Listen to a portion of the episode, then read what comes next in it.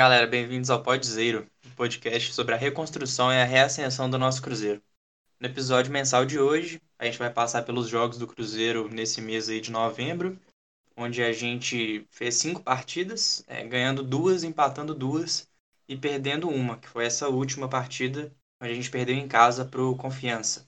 É, além disso, a gente vai passar brevemente pelo Cruzeiro na tabela, falar a nossa média de notas do mês, os gols mais bonitos e passar brevemente sobre o futebol, as últimas notícias do futebol feminino e do sub-20 do Cruzeiro também.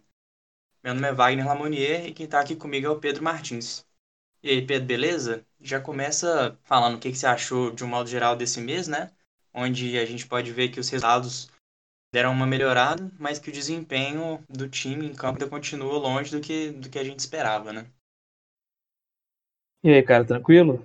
É exatamente isso, né? Realmente foi um mês de resultados melhores, o que já era uma coisa esperada, né? Porque já era o que o Filipão demonstrava, né? O caminho que o Cruzeiro ia seguir. Mas o desempenho realmente não, não, não tem agradado muito, né? Mesmo nos, nos jogos que a gente consegue uma vitória, ou mesmo nos empates, né? Que foram, foram dois esse mês, né? Dois empates. O Cruzeiro não, não conseguiu apresentar um futebol de assim, encher os olhos, né? E eu acho que isso tende a, a, se agravar principalmente nas derrotas, igual foi no caso do jogo contra Confiança, né? Porque acho que escancara um pouco a realidade do time, mas a gente vai conversar um pouco mais detalhadamente aí sobre, sobre cada jogo. É, isso mesmo. Esses cinco jogos né, desse mês, agora que terminou, deixaram a gente em 16 né, na tabela, com 28 pontos. Sendo assim, a gente é o primeiro time fora da zona de rebaixamento mas a gente ainda está com uma distância, digamos, confortável né, para o Náutico, que é o primeiro time dentro da zona de, reba de rebaixamento. O Náutico tem 21 pontos, então a gente ainda está 7 pontos na frente. O Náutico enfrentou ontem o, o Juventude, né? Ele tinha a chance de diminuir essa diferença uma vez que a gente perdeu na rodada, mas eles perderam e com isso o Juventude também acabou entrando no G4. Ele estava atrás do Cuiabá, mas com essa vitória ele ultrapassa em número de, de saldo de gols, né? E acaba ultrapassando o Cuiabá na tabela. E só para fazer uma constatação, né, eles têm 40 pontos. Então o primeiro time é, dentro do, do G4 tem 40 pontos e a gente tem 28. Então a gente está a 12 do G4 e a 7 do Z4. Deixando claro aí, mais claro ainda, que nesse momento nosso pensamento realmente tem que ser em primeiro se afastar dessa zona de rebaixamento o máximo possível, né? Porque a gente está mais perto dela do que da parte de cima da tabela, embora os pontos estejam até equilibrados aí. É, mas eu queria te fazer essa pergunta, assim, porque essa última derrota contra o Confiança, eu confesso que deu uma baqueada, assim, em mim, né? Embora a gente já não tivesse jogando brilhantemente, os resultados não faziam a gente sonhar, assim, com acesso, mas davam, sei lá, dava pra gente pensar nisso, assim, um pouco. É, mas eu confesso que agora, na nossa perspectiva, ainda fica um pouco difícil, assim, sobre a gente conseguir uma arrancada ou alguma coisa assim. Mas eu queria ver o que, que você acha, assim, onde a gente pode chegar, né? Porque eu sei que muitos torcedores ainda sonham. Então, aquele lado esperançoso dentro da gente ainda acredita, mas sendo realista, a gente sabe que é, que é muito difícil. O que, que você acha que a gente pode conseguir, assim? Se você acha que a gente consegue mais vitórias e tal, ou se realmente nossa campanha vai ser essa mesmo?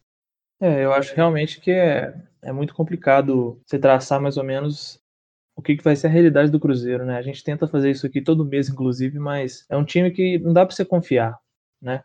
Porque quando consegue uma, uma partida boa e consegue uma vitória que parece que vai mudar finalmente o, o rumo das coisas, né? Igual já aconteceu nesse Brasileirão pelo menos umas três vezes, não, não se confirma, né, nas rodadas seguintes. Porque realmente são coisas assim bem ocasionais e a gente não consegue saber o que, que é o Cruzeiro, né? Independente dos técnicos que aqui passaram, eu acho que com o Filipão até a gente tem uma noção melhor do que, que, do que ele quer e o time tem assim uma ele conseguiu dar uma consistência um pouco maior para o time, mas você vê que na parte criativa não mudou tanto, sabe? Eu acho que a parte criativa do Cruzeiro ela continua igual o campeonato praticamente todo. A gente tem dificuldade de conseguir fazer transição, fazer saída, saída de bola do Cruzeiro é, é muito ruim e agora parece que sim, com o Filipão ele nem ele nem tenta mais, né? Eu acho que antes existia uma tentativa e a gente falhava, né? E o Filipão, eu acho que ele, na verdade, não é o que ele quer, né? A ideia dele é realmente uma ligação, fazer ligação direta constante. E, cara, sinceramente, isso aí não é uma coisa que no futebol atual dá muito certo, né? Sim. Uhum. E não tem dado. Não tem dado certo. Então, a gente não consegue ter uma confiança do que o Cruzeiro vai entregar pra gente, não só de desempenho, mas também de resultado.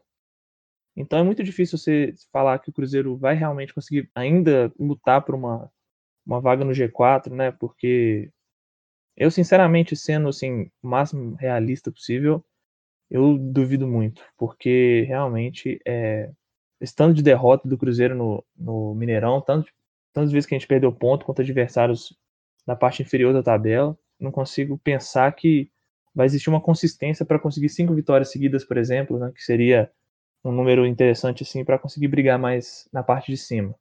É, eu boto fé. Eu acho que um exemplo bom disso que você falou de a gente não conseguir confiar direito é porque na rodada passada a gente ganha da, da Chapecoense fora, que era o líder do campeonato, melhor defesa, com números bem impressionantes. E na rodada seguinte, em casa, um time do Confiança que estava só três pontos na frente do Cruzeiro né? E tava já na parte de cima da tabela, pelo menos na metade de cima. E aí a gente consegue perder esse jogo, assim. É um, é um time realmente irregular, né? Embora tenha sido a primeira derrota do time pelo comando do Filipão, é, não dá para dizer que, que o empate em casa de por 3 a 3 foi um bom resultado, embora pelas circunstâncias, né? Como a gente teve um jogador expulso, que foi o Potker no caso. Mas é, o time, o time não ganha, né? Ganha pouco ganhou. Agora ganhou mais algumas partidas com o Filipão, estamos somando mais pontos, mas realmente é difícil ter uma perspectiva de um número alto de vitórias, né? Que é o que a gente precisaria para conseguir brigar. Isso eu concordo com você que é difícil da gente dizer. Mas assim, tendo em vista nos jogos que a gente teve esse mês, é, e que o nosso próximo adversário vai ser o América, o que, que você acha que, que a gente tem que mudar no time? Ou então que deve ir com o mesmo time do jeito que foi? com base nas suas análises dos nossos jogos desse mês? Ah, eu acho que sim, a gente deu uma, uma consistência maior com o Filipão, né? Mas realmente é complicado falar que o time tá, tá o ideal, né? Tá jogando bem e ter uma confiança de que vai ser o suficiente. É muito complicado falar o que tem que ser mudado, porque acho que além de, de algumas peças, né, que realmente tem que ser trocadas, porque é complicado dar continuidade a alguns jogadores que não estão demonstrando nada, né? E a gente não dá para confiar neles. Eu acho que também passa por uma mentalidade, sabe, do próprio treinador e o que, que ele quer. E os próprios jogadores também, que às vezes parecem meio nervosos durante o jogo, quando cometem alguns erros. Então, assim, talvez mudar alguma coisa em relação à escalação poderia ser interessante? Eu acho que sim. Mas acho que não é só isso, não. Acho que passa muito pelo próprio trabalho do Filipão e e também questão de entendimento de onde cada jogador funciona melhor, porque eu acho que ainda tem cara ali que não tá, no, não tá na posição certa, não tá com a fun... às vezes tá na posição certa, mas não tá exercendo a função com que o, o desempenho dele vai realmente render mais, né? O futebol dele é, funciona melhor trabalhando de uma determinada forma. E pensando nisso, sim, tem algum destaque que você queira fazer, tipo, porque quando a gente olha os resultados de novembro, né? A gente ganhou de 1 a 0 do Botafogo, a gente empatou de 3 a 3 com o Guarani. É, a, todas as nossas vitórias foram por um gol de diferença, né? Ou então a gente empatou, ou então a gente perdeu. Não teve nenhuma atuação, pelo menos para mim, que realmente se destacou. É, teve alguma coisa para você que seja um desempenho individual ou mesmo coletivo, assim, que te impressionou de alguma maneira? Eu vi na nossa vitória contra a Chape, que era um adversário muito difícil, é, muitos torcedores assim, na internet comemorando e Assim, óbvio que tem que comemorar, mas, mas é, comentando sobre a partida como se ela tivesse sido uma partida excepcional, assim, do time, que a gente tivesse jogado muito bem contra esse adversário difícil. É, qual é a sua opinião, assim, o que, que você acha que, que nesse mês a gente consegue tirar de lição positiva, além, além dessa organização que você citou antes? É, eu concordo com você que, assim, é, parece que a questão da torcida do Cruzeiro nesse momento tá, tá necessitada de um sentimento bom, né? Porque Parece que sempre tem uma coisa pior para acontecer no próximo mês, no outro mês, no próximo jogo. É, a gente nunca tem paz, né? Então, realmente, às vezes a gente dá uma exageradinha na, na comemoração, mas é, o futebol realmente não, não foi dos melhores e eu acho que assim, é se destacar talvez o Ayrton, né, que nós vamos até falar um pouco mais para frente quando a gente vai falar das notas, que realmente conseguiu ser decisivo, né, e conseguiu ajudar muito. Mas o time tem que jogar mais com a bola no chão, sabe? Eu acho que seria o ideal, porque nós não temos muitos jogadores que sejam, assim, principalmente no meio de campo, jogadores que sejam tão fortes fisicamente e, e assim, temos, temos alguns jogadores mais técnicos, né? Então, assim, se jogar com um futebol mais, mais no chão, tocando bola, uma saída de jogo mais trabalhada, eu acho que funcionaria melhor, né? E, e tem também, eu acho que até uma questão que o treinador tem que fazer, que é dar confiança para os caras, né? Assim, confiança dele poder ir lá arriscar e errar, porque eu acho que isso é, inclusive, é um problema do futebol brasileiro, que acho que está envolvido todo mundo nisso, né? Tanto os próprios jogadores, os professores lá do começo de base, de, de menino de 12, 11 anos, que às vezes, assim, em vista do resultado mesmo na base, preferem não pedir para eles não arriscarem muito, né? Se acabar perdendo bola e errando e o time perdendo. E assim, às vezes falta ousadia por causa disso, né? Então, eu acho que o técnico tem que falar isso, principalmente para os jogadores mais novos do Cruzeiro, né? Falar assim, pega e tenta, arrisca, porque mesmo que você erre aqui agora, quanto mais você arriscar, mais você, uma hora você vai, uma hora você vai acertar, porque se você está aqui, e você é profissional e você tem algum talento, uma hora você vai conseguir acertar. E quando você conseguir acertar, a tendência é que a, a quantidade de acertos ela seja maior, né? A tendência é essa. Então, falta, acho que talvez falte uma instrução realmente por parte do treinador. Eu não posso dizer que isso não está acontecendo, né? Porque realmente é uma coisa do dia a dia. Mas, igual, eu vejo alguns jogos que, assim, a gente tem jogadores novos que têm qualidade, têm talento, mas quando eles erram, eles preferem, sabe, jogar, jogar mais simples e ficar evitando, e às vezes não conseguem. É, conseguem realmente ser, ser úteis, né? Porque, igual, o Jadson, que é um exemplo, que é um volante, ele precisa de dar um passe mais um passe mais em profundidade, ele precisa de dar um passe para quebrar linhas. E se ele erra, que é uma coisa que ele realmente tem um, tem um probleminha ainda, que é essa questão do passe dele, que ele erra muito, mas se ele parar de tentar porque ele tá errando, ele vai ficar só dando passo pro lado, e isso aí vai fazer com que a saída de bola do time só, só piore, né? Então, eu acho que passa também por isso, passa por uma questão de confiança, é, uma confiança tanto individual quanto coletiva. E eu acho que isso aí passa pelo próprio treinador falar para os jogadores.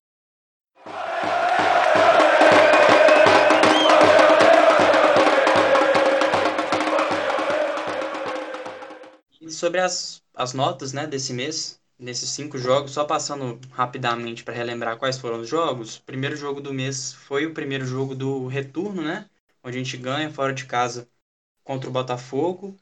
Depois a gente empata em casa contra o Guarani por 3 a 3 Empata em casa de novo contra o Figueirense por 1 a 1 Ganha fora da Chape e termina o mês perdendo em casa para o Confiança, né? Nesses cinco jogos a gente avaliou todos os jogadores, né? Dando notas é, como a gente tem feito desde o começo da Série B. E a gente costuma fazer esse nosso ranking, né, do top 5, as 5 melhores notas do mês, é, na verdade, as 5 melhores médias de notas do mês.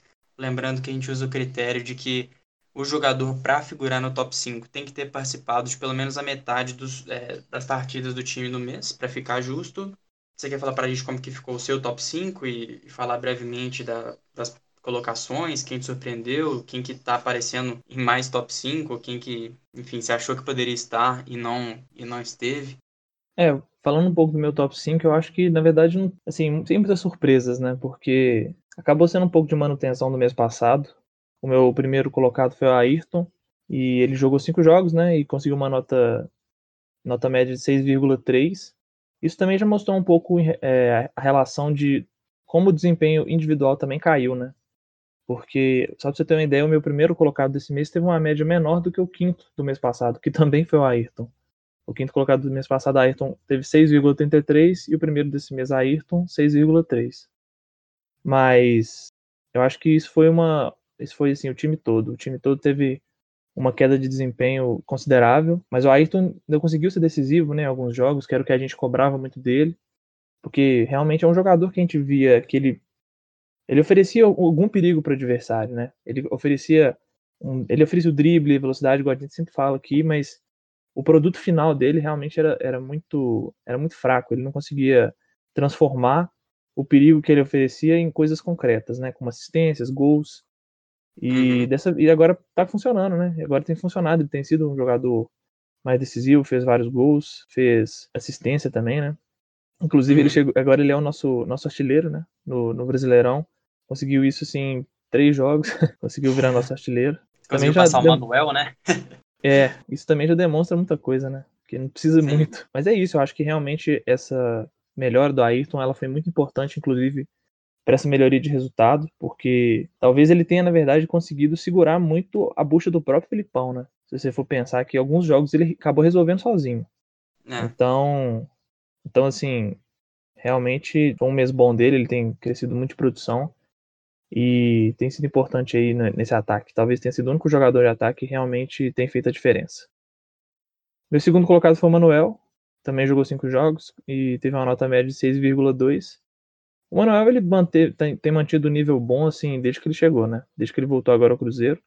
Tanto que ele, dos quatro meses até agora, de Série B, ele esteve presente em três, e nesses três ele esteve no meu top 5. Então, assim, hum. tem sido o porto seguro ali da defesa, né? Eu acho que ele, ele é o cara que realmente oferece uma tranquilidade até para o companheiro de zaga, tido um papel de líder, né, nesse elenco. Eu acho que ele tem tido esse papel ele consegue orientar os jogadores, ele consegue reclamar com o juiz quando precisa, né? Botar uma pressão ali que isso acaba sendo coisa do futebol. Uhum. E esse é o tipo de liderança que eu acho que o Cruzeiro precisa, precisou também em alguns outros momentos, principalmente no passado. Mas acho que o Manuel tem conseguido exercer esse papel. É, e também tem feito gols, né? Que nem é a função dele, mas tem contribuído também com isso. O Cáceres foi meu terceiro colocado, com cinco jogos e nota média também de 6,2.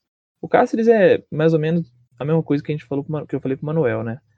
Ele tem sido consistente, ele tem entregado muito, principalmente no, no ofensivo, né? Que ele faz gol, ele dá assistência, ele cria muita chance. Ele tem um cruzamento muito bom, né? Todo jogo ele consegue achar alguém, achar um cruzamento assim certeiro. O problema é que os nossos atacantes geralmente não aproveitam muito. E aí também ele já, já é o terceiro mês dele no, no top 5. Então, assim, na verdade a defesa nem tem sido tanto problema, né? Apesar de a gente é. sofrer alguns gols. Nome por nome, a gente, assim, a não ser quando joga o Patrick Bray, né? Que realmente tem sido bem abaixo. Quando joga o Matheus Pereira ali, que é o titular, pelo menos pra gente, né? A defesa realmente ela tem sido consistente, é, independente se joga o Ramon do lado do Manuel ou, ou o Kaká. O meu quarto colocado foi o Adriano, jogou três jogos nesse mês. Eu acho que, na verdade, o Adriano ele tá aqui com uma nota 6. Ele não foi brilhante, sabe? Mas eu acho que ele teve um jogo muito bom, que foi o jogo contra a Chape, né? Exatamente o jogo contra a Chape. Ele, ele fez um jogo que, assim, talvez tenha garantido ele no time titular por algum tempo. E ele foi o primeiro volante que a gente precisava, né? Naquele momento. Ele conseguiu, sabe, distribuir bem a bola ali, dar uma segurança defensiva. E nos outros dois jogos que ele jogou no mês, ele foi discreto. Ele não, não chegou a atrapalhar, mas também não, não foi não fez nada tão significativo, né? Mas eu acho que aquele jogo contra o Chapecoense garantiu ele aqui no, no top 5, até pela falta de, de concorrência que, que, esse mês foi complicado, as atuações do Cruzeiro, individuais. Uhum. E o meu quinto colocado foi o Fábio, também uma, uma média 6, ele jogou todos os cinco jogos, né? O Fábio jogou todos os jogos da Série B, na verdade. E o Fábio, assim, ele foi regular, né? Ele não foi excepcional. Alguns jogos ele, ele vai bem, ele consegue salvar o Cruzeiro, faz umas defesas boas. Um jogo ou outro ele comete alguns, alguns vacilos, mas assim, nada de nada de muito absurdo. O Fábio ele tem sido regular, né? Realmente ele acabou entrando também por essa questão da baixa concorrência e o Fábio também já é o, já é o segundo mês dele no top 5. Ele tem sido o que a gente espera, né? Ele tem sido o cara que dá uma segurança ali no gol. Realmente, em alguns momentos ele tem ajudado, mas nada de muito espetacular. E é isso. Esse é meu top 5 de novembro. Para variar, né, o nosso top 5 tem os nomes parecidos, né? Bem, bem parecidos, na verdade. Dessa uhum. vez só um jogador diferente, é, mas a ordem também está um pouco diferente nesse caso, né? Na, o primeiro lugar não tinha como ser muito diferente, na verdade, né? O Ayrton também, ele marcou dois gols esse mês. Gols, né, bem importantes. Ele teve uma média de 6,3, então, igual a sua assim, é, também, né? Sim, Você também deu 6,3 de média. É, na, no mês passado, essa nota dele de 6,3 ficaria em quarto lugar. Então, realmente, para mim também, individualmente, pelo menos, a gente consegue ver que, pelo menos nas nossas avaliações, é, os jogadores deram uma, uma caída, assim, né? pelo menos nessa reta final de mês. Mesmo a gente tendo ganhado da, da Chapecoense, é, as minhas notas, de um modo geral, não foram muito boas, porque, embora coletivamente o time tenha funcionado, né? É, foi um time que criou muito pouco, né? Assim, a gente teve uma solidez defensiva boa, assim, mas os, os jogadores de ataque realmente não, não surpreenderam, assim. Só o Sobis que conseguiu ajudar na, em duas boas cobranças de falta, mas que com a bola rolando também não acho que foi uma atuação de gala, assim, né? É, em segundo lugar ficou o Cáceres, que também vem figurando em quase todos, né? O, os top 5 do mês. É um jogador que tem apresentado uma regularidade é, impressionante, sim. Ele, a gente passou a conhecer melhor as limitações dele, porque quando ele chegou, confesso que eu não conhecia muito sobre o jogador. E pelas coisas que a gente viu, a gente imaginava ele ser um cara até um pouco mais sólido na defesa do que ele tem sido e que talvez não conseguisse contribuir tanto no ataque igual ele tem contribuído. Então, conhecendo um pouco melhor o jogador, é, mas eu conhecendo mais ele, passei a gostar mais dele, assim, eu gosto desse jogador, eu acho que ele, é, eu consigo confiar bastante nele, né, no nosso time, ele fez gol também, então acaba que olhando os dados, assim, a gente em duas partidas não tomou gol, e ele ainda fez um gol, então ele realmente fica com uma média boa, e a mesma coisa vale pro, pro Fábio, né, que é o meu terceiro lugar aqui, é, empatado com o Manuel, que também os dois jogaram cinco jogos e os dois tiveram média seis. O Manuel, na verdade, se relaciona mais com o que eu disse sobre o Cáceres, porque também ficou dois jogos sem sofrer gol e também marcou um gol. Então é, fica parecido, sim, a hora que eu, que eu fui dar as notas, porque é claro que quando o jogador faz um gol, a gente aumenta um pouco a nota dele. Não tenho muito o que acrescentar na, na nota do Fábio, você já falou, ele não teve nenhuma atuação realmente de destaque desse mês, onde ele tenha sido o melhor em campo, por exemplo, mas ele também não, não comprometeu, na minha opinião. Eu acho que ele fez partidas sólidas. E em quinto lugar, é, teve uma, uma certa surpresa para mim, porque até então o, o Jadson e o Adriano estavam com notas bem interessantes nesse mês para mim. Porém, nesse último jogo, é, eu dei uma nota bem baixa para o Jadson. É, ele acabou fazendo gol contra e no primeiro tempo ele isso parece ter abalado bastante a confiança dele, onde ele errou passe, onde ele não foi muito bem, o Adriano tomou um cartão amarelo, ele também parecia não estar tá conseguindo repetir a boa performance que ele teve contra a Chapecoense e essas notas é, baixas dele acabaram deles acabaram fazendo que a nota de William Potker média, né, ele jogou menos partidas, mas mas foi suficiente para ele entrar nesse top 5. Ele fez é, dois gols, né? Ele fez um gol contra o. Nesse último jogo, contra o Confiança. Mentira, ele deu assistência, né? Ele fez um gol e deu uma assistência. Ele deu assistência para o gol do Cáceres e fez um gol contra o Guarani, no 3 a 3 é, E aí a gente podia já aproveitar para comentar brevemente, né? Porque nesse mês a gente recebeu esses dois reforços, né? Na verdade o podcast já estava, mas a gente pode comentar também o, o desempenho dele e do Rafael Sobis, que nesses dois últimos jogos foram peças aí de confiança do Filipão, onde o Sobis fez um gol na partida passada e o Potker deu essa assistência que acabou não adiantando muito, né? A gente continuou perdendo o jogo mesmo assim. Mas uhum. é, são duas peças que aparentemente o Filipão estima bastante, né, no time. Ele até tirou o Moreno, que foi o, um cara de confiança dele desde que ele chegou, foi titular em, em todos os jogos até ele perder essa vaga para o Sobis quando ele chegou. E são dois jogadores que eu imagino que podem, né, nos ajudar, claro, tanto que o Sobs já até fez um gol e o, e o Pote que acabou entrando nesse meu top 5 aí. É, mas só para finalizar essa parte de comentários sobre os jogadores, a gente tem a eleição de gol bonito do mês. E os que eu separei para esse mês foram três, né? Novamente, a gente sempre separa três, é, mas eu acho que tá entre dois. Eu acho que dois realmente foram bonitos e o terceiro nem tanto, assim, mas que tinha que completar essa lista. Esse terceiro foi o gol do Cáceres nesse último jogo onde o William que acerta um bom passe, o Cáceres aparece como elemento surpresa área e faz o gol de cabeça para dar uma esperança ali dentro do jogo, é, embora a gente não tenha conseguido fazer mais depois. É, e aí tiveram os dois belos gols, né? Que foi o um deles foi o gol de falta do Sobs, que foi o gol que ele fez na volta dele ao Cruzeiro, o único gol que ele fez. Já tinha acertado uma boa cobrança no travessão antes e depois surpreendeu o goleiro batendo né, no canto do goleiro, mas uma batida firme, bem no canto.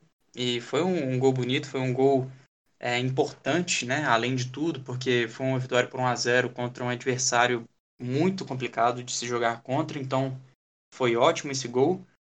E teve o gol do Ayrton contra o Figueirense, onde ele recebe a bola ali pela ponta esquerda, vai caminhando, vai caminhando para o meio, a gente não sabe se ele cruzar ou chutar, e ele acerta um chute até com uma categoria muito grande, porque ele estava longe do gol e não foi um chute muito forte, né? Não foi uma porrada, ele colocou a bola, ele deu um, um, um, chute realmente bem bonito e a bola entrou praticamente no ângulo ali e o goleiro não conseguiu fazer a defesa. Foram esses três gols.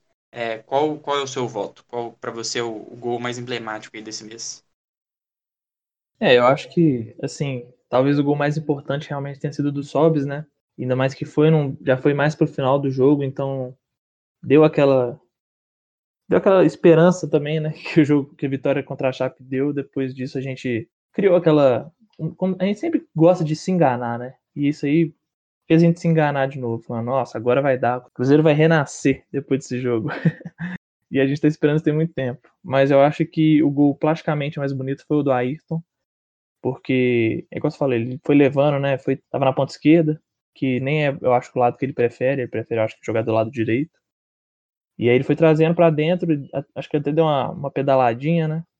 E estou colocadinho no canto. Então, assim, foi, foi um chute muito bom que a gente não costuma ver também, né? De jogador aqui no Brasil conseguir chutes, é, principalmente colocados fora da área, tão bons assim. E então eu acho que o meu voto vai para Ayrton esse mês. Pelo menos esse mês nós tivemos gols um pouco mais bonitos, né? Que deu para ter alguma uhum. discussão aqui, porque realmente não estava sendo uma não estava sendo uma, uma constante, vamos dizer assim, né? Sim, é verdade. Eu, eu tenho exatamente a mesma opinião que você, assim, né? Eu acho que o gol do Sobis talvez seja mais importante e, e talvez já ter comemorado mais, assim, porque foi um gol no momento crucial da partida, onde as coisas estavam bem abertas ainda. Mas plasticamente eu acho que o gol do Ayrton foi mais difícil, né? E foi mais bonito, assim, foi é, mais plástico, assim. O Sobis foi, foi bonito também, mas eu, eu ainda acho que o do Ayrton foi mais bonito, então parabéns aí, Ayrton. Muito obrigado. Cabe até o chute do Ayrton colocado!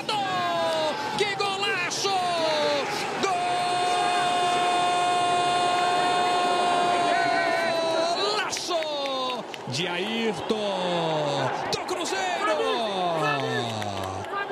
Ele foi levando. Agora para finalizar, né, a gente já, acho que o episódio já está longo, vamos passar brevemente sobre a última notícia, pelo menos do futebol feminino e do sub-20. Mas antes só fazer um breve comentário porque nesse mês de novembro a gente jogou cinco vezes, né? E em dezembro, que é esse mês já que tem Natal, que tem Ano Novo, que é fim de ano, essas coisas, o Cruzeiro vai jogar sete vezes. Vai ser um, um mês cheio e vai ser um mês difícil, ainda mais porque no, nesse primeiro jogo nosso já vai ser contra o América, né? Então vai ser um jogo difícil, principalmente se, se o Filipão cometer alguns erros né, na escalação, que a gente avalia igual ele fez na última partida, né? Porque ele resolveu manter um time que foi vencedor contra a Chape, mas eu acho que foi um time vencedor contra a Chape, né? Assim, foi um time que funcionou contra um determinado tipo de adversário e que contra o Confiança parecia ser claro que o Cruzeiro deveria ir com uma proposta diferente da que ele foi contra a Chape, né? Isso não aconteceu e deu no que deu, principalmente pela manutenção ali do Patrick Bray pela esquerda, uma vez que a gente já tinha o Matheus Pereira disponível. Mas, feito esse adendo, é, vamos passar brevemente. Se você quiser, você pode é, falar do, do Sub-20 do Cruzeiro, que eu acho que você tem um pouco mais de propriedade para isso, que você acompanha um pouquinho mais. E aí eu dou a última notícia e a gente fecha. É, esse mês foi um mês difícil, né, para o sub-20, porque aconteceu primeiro aquela questão da dispensa dos jogadores, né, com aquela confusão toda que ainda não está tão claro assim que que realmente aconteceu, né? Mas parece que levaram mulheres para o hotel depois do jogo e eles eram reincidentes nisso, né, de acordo com o, com o presidente. E acabaram que vários jogadores foram dispensados, né, e, e afastados, um tanto de coisa aí que não deu para entender muito bem, mas assim, é complicado, né? Não, não é uma. Não concordei tanto com isso, para ser sincero, porque são pessoas assim que estão na formação delas, né? Elas erram, isso foi um erro, com certeza. Eu não sei até que ponto eles realmente são reincidentes, porque eu já ouvi versões dessa história, né? Algumas pessoas falam que isso nunca tinha acontecido, outras falam que aconteceu, né? O presidente falou que isso já aconteceu. E é complicado, porque igual você pede um jogador igual o Pedro Bicalho, que era um cara sabe, de muito potencial, um cara que que assim já até fechou agora com o Palmeiras, até foi inscrito no Brasileirão, no Brasileirão da Série A. Então é, é, é, é difícil, é difícil a gente até ter um pouco de, de argumento em relação a isso sem ter os fatos, né? E a gente não consegue ter. Eu não consigo, para ser sincero, nem confiar muito no que o próprio presidente do Cruzeiro disse em relação a isso, para ser sincero. Mas falando um pouco agora do campo, depois disso, o Cruzeiro tem um desempenho bem ruim, né? E assim, o Cruzeiro teve sete derrotas e um empate nos últimos oito jogos pelo, pelo Brasileirão Sub-20. Agora já estamos em 16 lugar. Só para você ter uma ideia, a gente, algum tempo atrás, já estava na parte de cima da tabela e agora já tem 16. Né, o trabalho foi completamente desmanchado. E, uhum.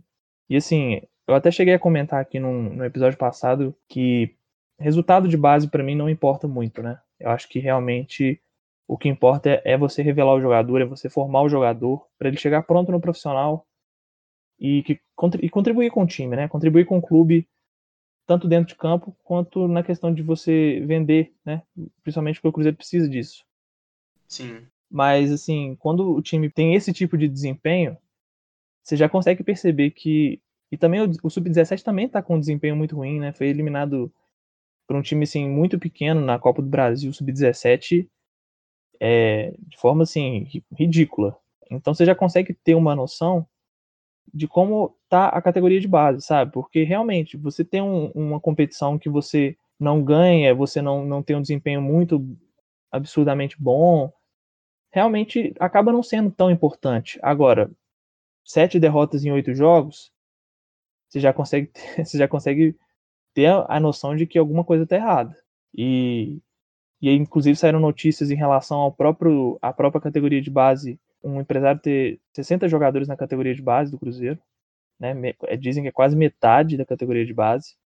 Então, assim, é. são coisas que, sabe, a gente esperava uma mudança com essa gestão nova do, do clube, e a cada dia saem notícias que desanimam um pouco, né?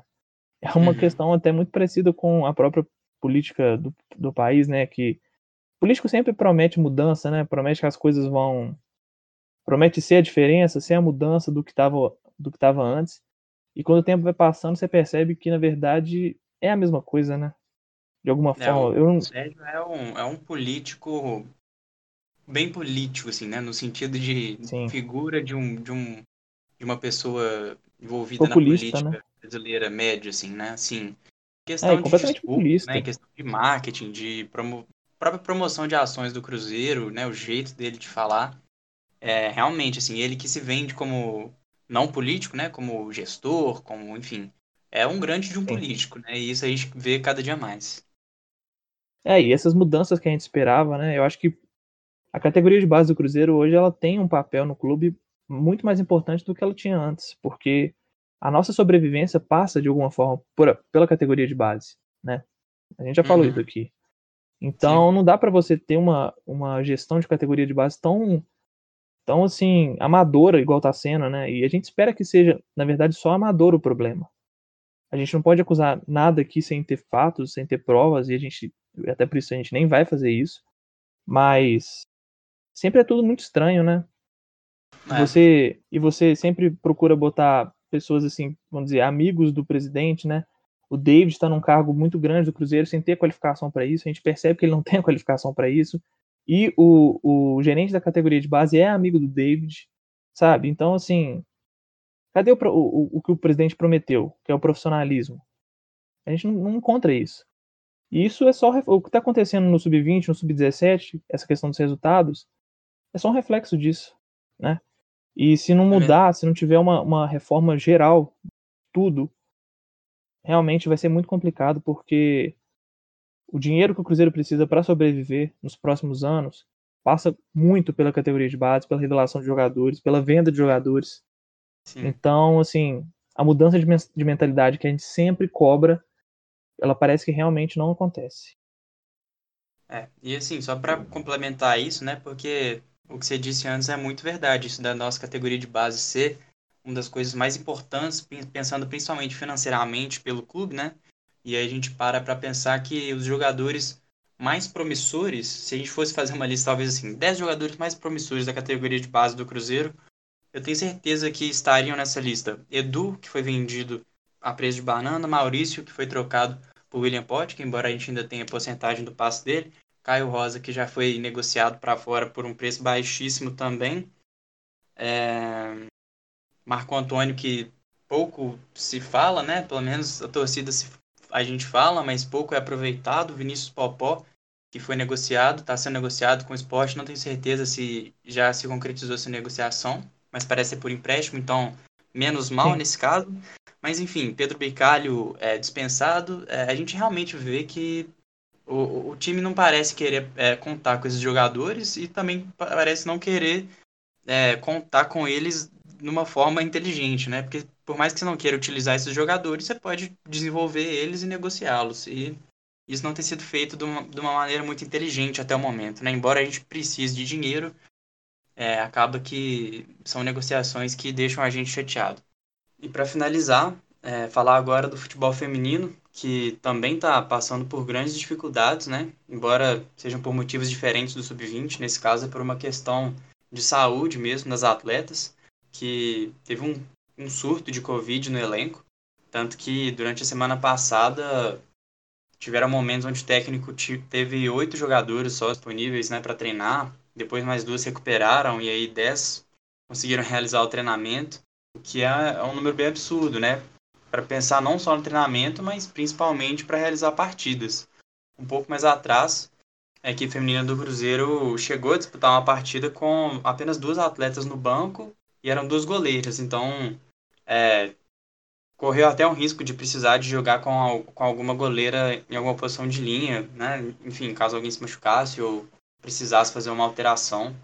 Então é uma situação muito difícil, né? O Cruzeiro tentou adiar o jogo contra o América, que vai acontecer amanhã.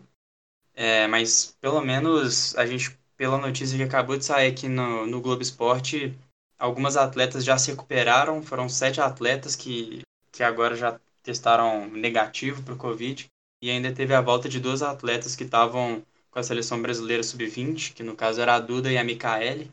E com isso, mesmo com essa situação ainda muito difícil, né, porque as atletas não estavam treinando e agora já vão ser relacionados para a partida, né, muito bruscamente assim, mas pelo menos a partida vai acontecer. Então, só dando esse toque na na quarta-feira aí às três horas da tarde, as cabulosas vão enfrentar o América. E é isso. É, não deixe de seguir a gente nas redes sociais. No Instagram, no Twitter é podzeiro. A gente está também no YouTube, no Spotify e em várias outras plataformas de streaming. Você pode conferir acessando o Anchor FM barra podzeiro. É, e é isso. Não deixe de interagir com a gente, mandar sua opinião, mandar sugestões de pauta, é, discutir, concordar, discordar da gente. E vamos que vamos.